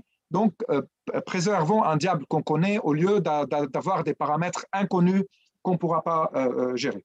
ce qui fait que la question pour le moment, si on exclut Hezbollah et les Iraniens en Syrie qui posent problème aux Israéliens et vice-versa, Assad est, je veux dire, marginal dans, dans cette question-là. Bon, euh, ok. Une question rapide sur les de, de Pierre Mathias ou de Mathias Pierre, je ne sais pas. Euh, c'est sur les chrétiens en Syrie. Est-ce qu'ils ont encore un avenir? Tu, veux répondre, Patrick, ou euh, j'essaye? Je crois que le, silence est une réponse. on, dit pas mal. écoute, ce, qu'on voit, c'est que partout euh, c'est l'exode qui, qui, domine. Les chrétiens ont plus de réseaux pour, pour pouvoir partir que d'autres. Et on, voit que, je parle dans les zones que, je connais. Hein. du côté des Turcs, du côté des Kurdes, il y a bien sûr le discours de dire voilà, nous sommes les protecteurs des minorités, mais dans le même temps, énormément d'entre elles ont pris le chemin de, l'exil tout simplement à cause des situations économiques et parce qu'elles en avaient plus les moyens en termes de réseau, de contacts, etc., que, que, d'autres. Sur, euh, sur Edleb, plus spécifiquement, euh, là, je peux en parler en une minute parce qu'on les a pas mal rencontrés et c'était intéressant. À Edleb, il reste trois villages, euh, 240 familles et à peu près 800 personnes.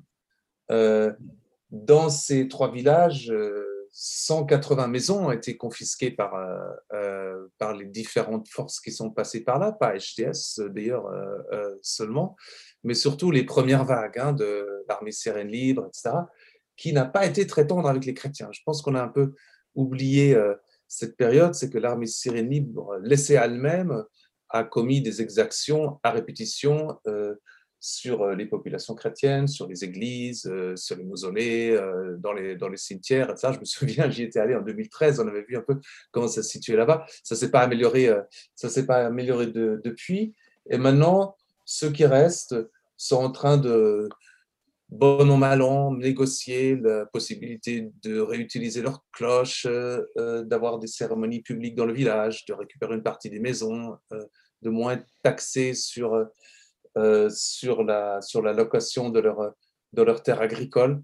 Enfin, on est vraiment sur un mode de survie en mode mineur et bien sûr que dans ces zones-là, euh, leur avenir euh, n'est pas rose. Et pour ce qui se passe du côté du régime, je laisse la parole à Ziad. Pour ça. non, en fait, la, question chrétienne en Syrie ou la question minoritaire en Syrie a toujours été instrumentalisée par le régime notamment pour attirer l'attention occidentale. Et on voit aujourd'hui euh, en France ou ailleurs avec des SOS euh, chrétiens d'Orient et autres organisations, surtout affiliées à la droite extrême et l'extrême droite, ils utilisent la question des chrétiens en Syrie pour soutenir le régime Assad. Et donc, si 90-95% des Syriens ou d'autres peuples de la région sont soumis à toutes sortes de massacres et de barbaries et de bombardements. Ce n'est pas grave, euh, il faut juste euh, sauver certains chrétiens effrayés euh, en Syrie. Je caricaturise, mais il y a un peu de ça.